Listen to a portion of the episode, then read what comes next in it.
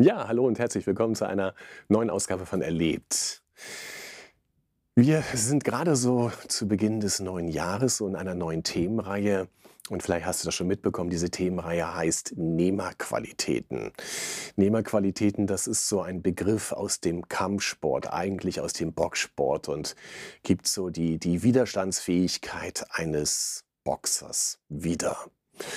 Und ein bisschen anspruchsvoller gibt es einen ähnlichen Begriff aus der Psychologie. Da spricht man von der sogenannten Resilienz. Das ist so die psychische Widerstandsfähigkeit eines Menschen. Und diese Widerstandsfähigkeit, das ist so eine Fähigkeit, die wirklich gerade bei uns in dieser Zeit in besonderer Weise notwendig ist oder gefordert ist. Und über diese Widerstandsfähigkeit, über die psychische und auch geistliche Widerstandsfähigkeit möchte ich mit uns heute und auch im nächsten Podcast ein bisschen reden. Das Wort Resilienz kennt man auch im Lateinischen. Da gibt es das Wort resilio und das bedeutet so viel wie zurückspringen oder, oder abspringen. Und als ich über dieses Wort nachgedacht habe, ähm, kam mir so der Gedanke, dass man ähm, es auch verstehen kann als das Einwirken einer Kraft auf ein Element und wenn diese Kraft zurückgenommen wird, dann nimmt das Element wieder seine ursprüngliche Form ein. Ich will es mal ein bisschen schlichter formulieren. Ich habe uns einen Laufschuh mitgebracht von mir. Und dieser Laufschuh ähm, ist ganz schlicht so aufgebaut, dass er neben dem Obermaterial hier innen drin eine Zwischensohle hat und unten eine Außensohle. Und auf diese Zwischensohle, die hier so innen drin ist, kommt es eigentlich an. Und die ganze Zwischensohle-Forschung, das ist wirklich ein eigener Forschungsbereich bei Sportschuhen, ähm, da geht es wirklich um diese sogenannte Resilienz, nämlich darum, dass wenn das ganze Körpergewicht beim Laufen tief einwirkt auf diese Zwischensohle, dann wird die erst einmal eingedrückt und wenn man dann absetzt, dann muss das Material so sein, dass es ganz schnell wieder seine ursprüngliche Form einnimmt, also zurückspringt. Am besten so, dass es einen Katapulteffekt gibt. Und diese Zwischensohlen sorgen dann, wenn sie gut sind, für die tatsächlichen Weltrekorde, wo also Leute merken, die Zwischensohle ist so kraftvoll, ich bekomme genau die Power zurück, die ich da eigentlich reinsetze. Und das ist so dieses, dieses Resilio, dieses Zurückspringen, was da eigentlich mit hineinspielt. Und ich dachte, naja, so ist das eigentlich gedacht in der Resilienzforschung oder in dem Bereich der Nehmerqualitäten. Da wirkt eine Kraft auf mein Leben, ich werde so gedrückt und gequetscht durch äußere Umstände oder durch innere Not. Aber in mir ist eine Stabilität, die dazu führt, dass ich ganz schnell wieder äh, zurückfinde zu meiner eigentlichen Stärke. Darum geht es im Grunde genommen bei diesem Thema Nehmerqualitäten oder Resilienz die psychische, die geistliche Widerstandsfähigkeiten so herstellen, so aufbauen, dass ich sagen kann, okay, es gibt bessere Zeiten, aber ich komme gut durch, durch diese Zeit. Und das ist ja interessant, es gibt Menschen, die haben eine ausgeprägte Widerstandskraft, Sie gehen fast gestärkt durch Krisen. Vielleicht hast du Personen vor Augen, wo du denkst, wie machen die das bloß? Und andere, die, die leiden immens in Krisen. Und in dieser Resilienzforschung gibt es Säulen. Säulen, die sozusagen so die Faktoren sind, die, die, dazu beitragen, dass Menschen eine gute Widerstandsfähigkeit haben. Und als ich mir in Ruhe mal diese sieben Säulen angeschaut habe, dachte ich, naja, das ist nicht nur die Psyche, die hier eigentlich angesprochen wird, sondern wir können das noch einen Schritt weiter auch geistlich und auch von Gott her füllen. Und in vielen Bereichen habe ich mich auch so ganz gut wiedergefunden, wo ich dachte, ja, das hilft auch mir oder da bin ich auch mehr oder weniger ganz gut unterwegs oder da will ich noch zulegen. Heute im ersten Teil möchte ich über drei Säulen sprechen. Die erste Säule ist die Zuversicht. Damit meine ich, oder damit meint man ein, ein, insgesamt in der Forschung, dass zuversichtliche Menschen viel besser durch diese Krisen hindurchkommen. Nun ist das immer so eine Sache, so man kann einem ja nicht verordnen, jetzt sei doch mal zuversichtlich, sondern das sind ja auch relativ stabile Persönlichkeitskonstrukte, die sich nicht eben einfach mal so ändern. Aber die Zuversicht ist natürlich eine ganz tiefe Grundstimmung. Das ist so der Kern, um den es eigentlich geht. Wie zuversichtlich gehe ich durch diese Zeit? Bist du da jemand, der eher so Worte im Kopf hat oder ausspricht, wie diese Krise wird niemals vorübergehen? Es wird alles ganz böse enden.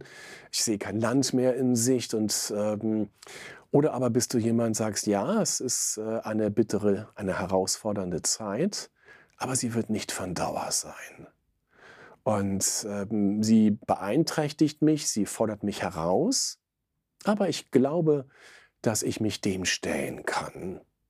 Und dann kann es sein, dass jemand ganz viel Vertrauen in sich hat, ein gutes Selbstvertrauen hat. Oder aber er hat eben nicht nur dieses Vertrauen in sich selbst, sondern er glaubt, dass das letzte Vertrauen, das er hat, im Grunde genommen in Gott gegründet ist. Du hast ein, ein gutes Gottesvertrauen. Man kann eine Zuversicht entwickeln, indem man diesen Gott der Bibel, der in Jesus Mensch geworden ist, tief in sein Leben aufnimmt. Dass man diesen Gott kennenlernt, wer er ist, wer er uns sein möchte. Ich merke, dass je mehr ich diesen Gott kennenlerne, desto zuversichtlicher werde ich in meinem Leben. Es gibt mir eine enorme Kraft, eine enorme Hoffnung. Und ich merke, diese Zuversicht, die ich im Laufe der, der ganzen Jahre entwickelt habe und immer noch entwickle, das ist keine Zuversicht, die ihre Hoffnung darin gründet, dass die Welt es schon packen wird oder dass ich es schon packen werde in meinem persönlichen Umfeld, sondern sie ist darin gegründet, dass ich Gott vertraue. Dass ich ihm zutiefst darauf vertraue, äh, darin vertraue, dass egal wie herausfordernd es wird, er alle Dinge letztlich zum Guten wandeln und gebrauchen kann. Und wenn es jetzt noch nicht gut ist, dann, dann wird es noch gut werden. Darauf vertraue ich zutiefst. Das ist meine Zuversicht, die in Gott gegründet ist. Und ich merke, diese Zuversicht kann ich nur dann entwickeln, wenn ich ihn kenne und es ihm erlaube, dass er mich kennenlernt. Und damit komme ich zum den zweiten Punkt. Was ist die zweite Säule meiner oder deiner Stärke? Ist ganz interessant, es ist tatsächlich die Akzeptanz. Die Akzeptanz der Lebenssituation so, wie sie eben nun gerade ist. Man kann die Situation, in der wir sind, nicht leugnen, kann sie auch nicht umschreiben. Natürlich gibt es unterschiedliche Wahrnehmungen, unterschiedliche Erkenntnisgewinne, auch in der Wissenschaft. Aber wir können uns dem nicht verweigern, dass wir in einer herausfordernden, herausfordernden Lebenssituation sind, global, aber auch in unserem persönlichen Leben. Und das akzeptiere ich, das nehme ich an, das nehme ich hin. Und das nehme ich aber in dem Sinne an, dass ich sage, ich will die Fakten nicht ignorieren, sondern ich will sie verstehen, ich will sie begreifen, ich will sie wahrnehmen. Und das führt mich aber dann nicht in eine, eine Verzweiflung, sondern wenn ich sie akzeptiere, heißt es nicht, dass ich mich dem hoffnungslos, hoffnungslos hingebe, sondern dass ich sage, ich verbinde diese Situation, in der ich bin oder in der wir sind, die verbinde ich mit dem Christus.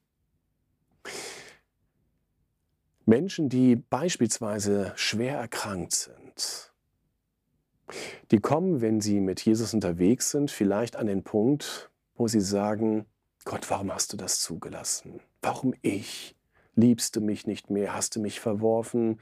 Warum muss ich das erleiden? Und all diese Dinge. Und, und letztlich helfen sie nicht weiter. Und dann gibt es andere Menschen, die verbinden ihr Leid mit dem leidenden Christus. Sie nehmen den leidenden Christus dort mit hinein und sagen, Herr, danke, dass du mit mir jetzt darin bist, dass du mit mir leidest, dass ich mein Leid mit dir in Verbindung bringen kann dass du mir darin ganz nahe kommst, unendlich nahe kommst. Ich habe mit dir Gemeinschaft im Leiden. Du bist nicht der abwesende Gott. Und das ist so etwas, was ähm, eine, eine Säule unserer Stärke werden kann, dass wir sozusagen diese leidvolle Situation nicht nur akzeptieren in einem ersten Schritt, sondern sagen, Du bist der leidende Christus, du bist auch der leidende Christus. Ich lade dich hinein, dass du damit hineinkommst. Und ich will glauben, dass mein Schmerz über diese Situation auch dein Schmerz ist, Gott. Dass du uns darin nicht verlassen hast, dass du uns ganz nahe kommen willst. Das ist die Möglichkeit, ähm, mit der Akzeptanz dort erst einmal einen Frieden zu finden mit der Situation so, wie sie ist und wie ich sie zunächst einmal gar nicht ändern kann. Ich kann sie darin ändern, indem ich den Christus einlade, in meiner Not mit mir Gemeinschaft zu haben und zu wissen, er leidet darin mit mir, er leidet mit dir, er leidet mit uns. Wenn jetzt jemand sagt, boah, das ist mir aber zu depressiv, das, das ist doch nicht alles, was Glaube ausmacht, dann hab Geduld, es sind ja noch ein paar weitere Säulen. Die dritte Säule meiner oder unserer Stärke ist die Säule der Lös Lösungsorientierung.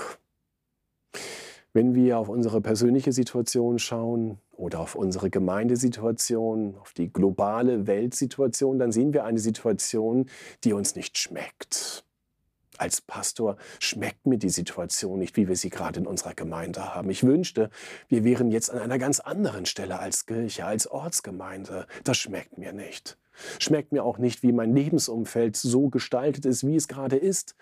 Aber ich nehme diese Lösungsorientierung an und ich frage danach, was können jetzt gute Lösungen sein? Wie kann ich neue Sichtweisen gewinnen oder entwickeln? Es ist ja auch faszinierend, wenn ich beispielsweise auf unsere Gemeindesituation gucke, dann sehe ich, dass wir in manchen Bereichen durch diese herausfordernde Pandemie erstaunliche Entwicklungsschritte gehen konnten, von denen ich weiß, wenn die Pandemie nicht gewesen wäre, wir hätten sie erst in vier, fünf, sechs Jahren erreicht. Aber die Pandemie kann manchmal auch wie ein Beschleuniger, wie ein Katalysator wirken, wenn man sagt, ich nutze das konstruktiv positiv und ich frage danach, was können jetzt gute Lösungen sein? Und manchmal muss man da sehr pragmatisch werden. Manchmal muss man mal heraustreten aus seinem eigenen Setting und mal beobachten, was ist unsere Situation, meine auch privat, und was können gute Lösungen sein für diese Situation, die ich erst einmal nur so angenommen habe, aber wo ich nicht drin bleiben möchte. Also denke jetzt lösungsorientiert. Vor wenigen Tagen habe ich einen, einen Satz gelesen von, von Albert Einstein. Ich kannte ihn noch nicht, aber ich musste so schmunzeln. Er hat mir wirklich gut getan.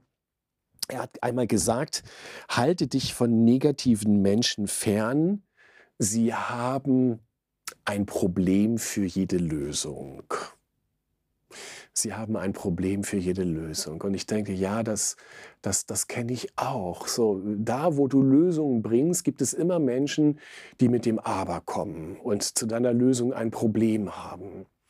Und dieses Negative, davon will ich mich distanzieren. Und vielleicht kennst du das auch. Wenn wir uns jetzt nicht aufmachen und gute Lösungen finden, werden wir immer in, dieser, in diesem Urschleim, in dieser Ursuppe der Not bleiben. Aber es gibt für viele Situationen richtig gute Lösungen. Die sind oftmals nicht perfekt, aber sie sind gut. Und natürlich kann man zu jeder Lösung auch ein Problem finden, aber das bringt uns letztlich nicht weiter. Und auch da hinein nehme ich meinen Glauben. Also nicht nur darin, dass ich ein zuversichtlicher Mensch sein will, weil ich diesen Gott habe, der, der eine, eine Lösung hat, der einen Weg hat, ich will Gott nicht nur hineinnehmen, wo ich die Situation erst einmal so annehme und akzeptiere, wie sie ist, sondern ich will auch glauben, dass wir einen, einen lösungsorientierten Gott haben, um mal in dieser Sprache zu bleiben, weil Gott immer einen Weg hat. Er bahnt einen Weg, wo wir keinen Weg sehen. Er nimmt Steine zur Seite. Das sind tolle Bilder, die uns auch die Bibel schenkt. Ne? Er nimmt Steine zur Seite, dass sich ein Weg bahnen kann. Er ist in der Lage, Türen zu öffnen, die wir überhaupt nicht öffnen können. Eiserne Riegel zu zerschlagen, wo wir in Gefangenschaft sind. Ich glaube zutiefst an diesen Gott, der immer eine Lösung hat, der uns immer einen Weg bahnt, der uns nicht in der Gefangenschaft belässt sondern dieser Gott ist ein Gott der Befreiung, ein Gott des Lebens. Er will uns immer in das, in das gute Land führen. Er will uns immer in sein Reich führen, da wo eine enorme Perspektive ist. Und das ist für mich eine enorme Kraft, eine enorme Stärke. Also ich fasse nochmal zusammen für, für diesen Podcast drei Säulen unserer Stärke. Die erste Säule ist Zuversicht. Die zweite Säule ist die Akzeptanz, erst einmal die Situation so, wie sie ist. Und die dritte Säule ist die Lösungsorientierung. Was ist jetzt zu tun? Was können wir jetzt tun? Welche Lösungswege zeigt Gott uns auf? Und beim nächsten Mal geht es dann weiter mit den anderen Säulen. Ich hoffe, du bist wieder dabei.